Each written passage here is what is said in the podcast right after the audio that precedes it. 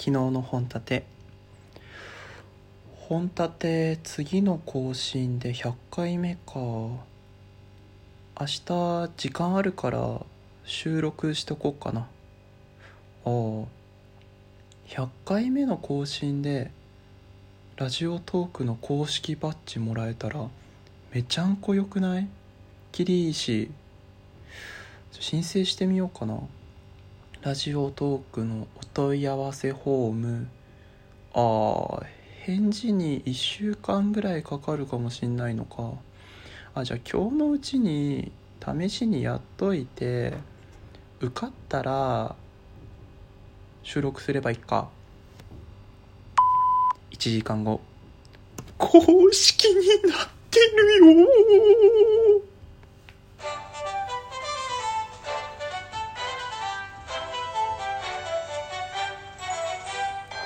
本立て。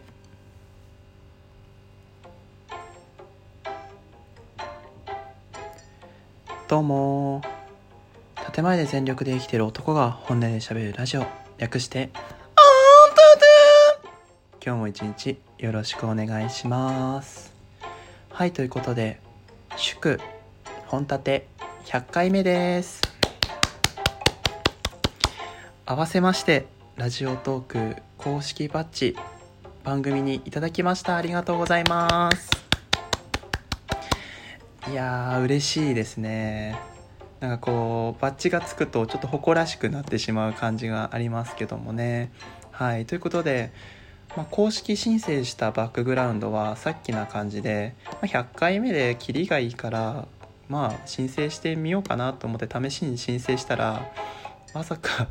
あっさり通ってしまうっていう形だったんですけど本当にありがとうございます。でももうちょっとね熟考した方がいいと思うんですよこの番組は。ね。あのおっぱいのこと語ってたりとかし始めますからね。もう世の男性たちが生きり始めますよこの配信を聞いたら。はい。ということで まああの公式にねえーと恥じないようにこれからもトークやっていきたいと思います。で今日のトークなんですけど今日のトークはですね過去に、えー、本立ての中で一番再生数があるトークですね。それについて語っていきたいと思います、まあ、タイトルは第1回目になりますね。浮気する男ってダメなのって内容を今一度改めて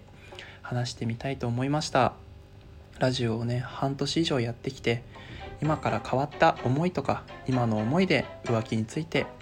語っていきたいと思います。はいということで浮気する男はダメなのって話なんですけどまあ浮気はね犯罪です。既婚者がやれば犯罪。えっ、ー、と付き合ってる人がやればそれはもう相手を裏切る行為になりますからね。はい、まあ、ダメなことっていうのは分かってると思います。多分街角でまあ、こうテロップを用意して「じゃん浮気はダメですか?」って聞いたらもう100%ぐらいの人が「ダメ」って答えると思うんですよ。そんなの分かりきってるからだって犯罪し犯罪しますか？って言われてしますっていう人なんかいないじゃないですか。それと同じで浮気したくなりますか？って言ったらしたくなりませんっていうのが普通だと思うんですよね、うん、じゃあシーンをカラッと変えます。目の前に、まあ、男性であったら新垣結衣さんとか、えー、橋本環奈さんとか僕が大好きな本田翼さんとかが目の前にいらっしゃる、まあ、女性の場合だったら全裸の坂口健太郎 が目の前にいるとしてもう今夜この子と好き放題にしていいですっていうふうに言われたらもう8割ぐらいの人が理性を吹っ飛ばして噛みつきに行くと思うんですよ。それはもうね仕方ないって思っちゃうでしょ。でもやってる行為は浮気と一緒なんですよ。っていう風に人は理性に守られてると思うんですね。うん、で理性なんですけどもう理性なんてもう20代男性がね一番欠如してる能力ですからね。例えばよ20代男性がもうダイエットしたいって決めたとする。でランニングしてる最中にめちゃくちゃ美味しそうな匂いのするラーメン屋があったらこのそのラーメン屋に飛び込むもんね。それが20代男性。しかもラーメン屋に飛び込んでラーメン屋でラーメン大盛り無料って書いてあったら大盛り頼んじゃうのが20代男性なんですよ。もうそれぐらいね理性なんてね合ってないようなもんなんですよね。だからこそこう後先考えずに浮気をしてしまうのが多いのがこう男性しかも20代ぐらいなのかななんて僕は思うんです。でまあそう結構ね理性は自分も保ってる方なんですけどやっぱね外的要因があるとね理性ってねすぐバタンって崩壊してしまうんですよ、まあ、例えばなんですけどこう飲み会帰りとかね会社の飲み会とかでまあ、女性社員とね2人っきりになってタクシーで帰りますってなってタクシーに乗りましたと、まあ、その時に、まあ、こんなことを言われたら理性が崩壊しちゃうかなって思うんです。あ先輩お疲れ様です。なんか先輩と2人で帰ってるとお持ち帰りされてるみたいですね。あでも先輩はお持ち帰りとかそういうのしない人だなって安心してますよ。ボーダーラインの引き方が甘すぎる。もうその言葉でお買い得っていうシールを貼ってるようなもんですからね自分で。はい。もうそんなことを言われたらさ男は黙ってらんないですよ。装飾系だと思われてんのかなと。手出さないって思われてるのが悔しいと思って手出しちゃうに決まってるじゃないですか。そういう理性の崩壊のさせ方は良くない。あとはねこう結構40代とかの人も浮気したりしてしちゃうじゃないですか。これってどういう感情なのかなって思うとなんかこう強がってた人が弱く見える瞬間とかこう女性の涙とかもね割とねこのファクターになってるんじゃないかなって思うんです。例えば通に仕事に対してめちゃくちゃ熱く語ってた時にその熱さが熱すぎて女性社員の人がもう泣いてしまったりするとこうなんか優しくしてしまうんですよね男ってやっぱ不正心というかお父さん心がねこうくすぐられて優しくしてしまうんです。でそう優しくしてる感情がねこう例えば普通に優しくしてるその不正感だけだったらいいんですけどそれが恋愛感情とかそういう愛情とかに変わってくると、まあ、浮気に発展しちゃいますよね。っていうふうに理性で守られてるけどあの男性って割とこう一人の女性を愛し続けるっていうよりは毎日別の女性を愛し続けるっていう習性にあるのかなって僕は思ってるんです。でその感情は別に間違いじゃないかなって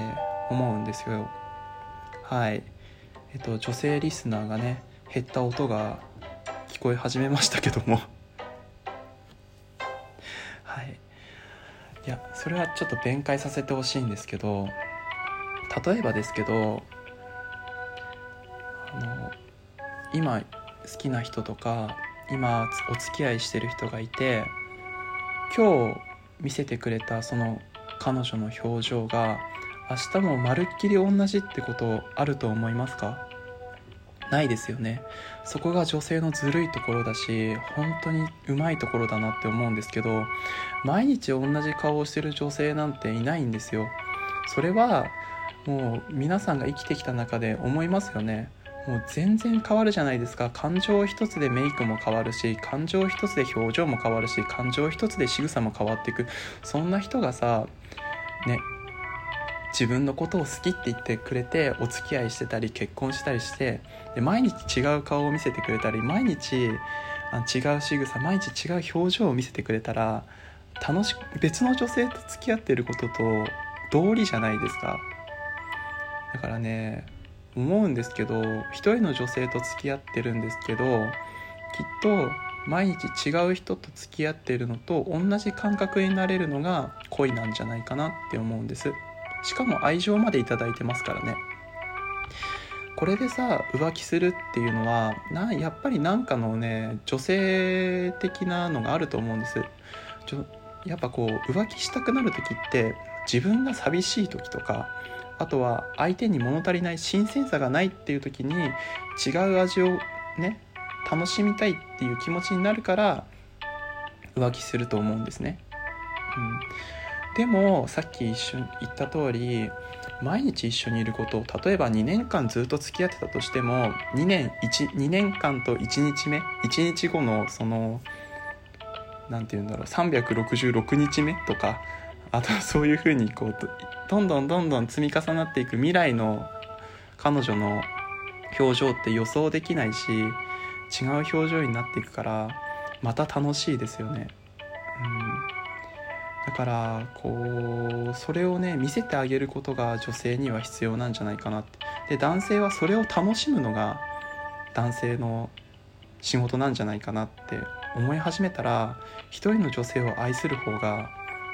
一人の女性に別の表情を探したいとか毎日新しい発見をした方がやっぱ人生楽しく過ごせる気がするんですよね。ということでここら辺で公式みたいな好感度の合い方をしましたけど皆さん男はバカですからね。コロッと髪型変えたりコロッとメイク変えたりねそういうことするだけであドキッとするもんなんですよね。うん。そういうところでえっ、とだんね彼氏さんであったり旦那さんのことをちょっと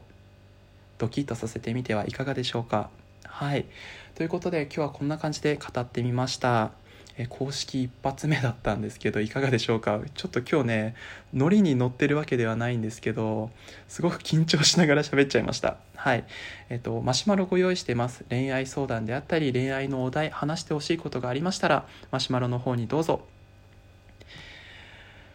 ここまで聞いてくださりありがとうございました。バイバイ。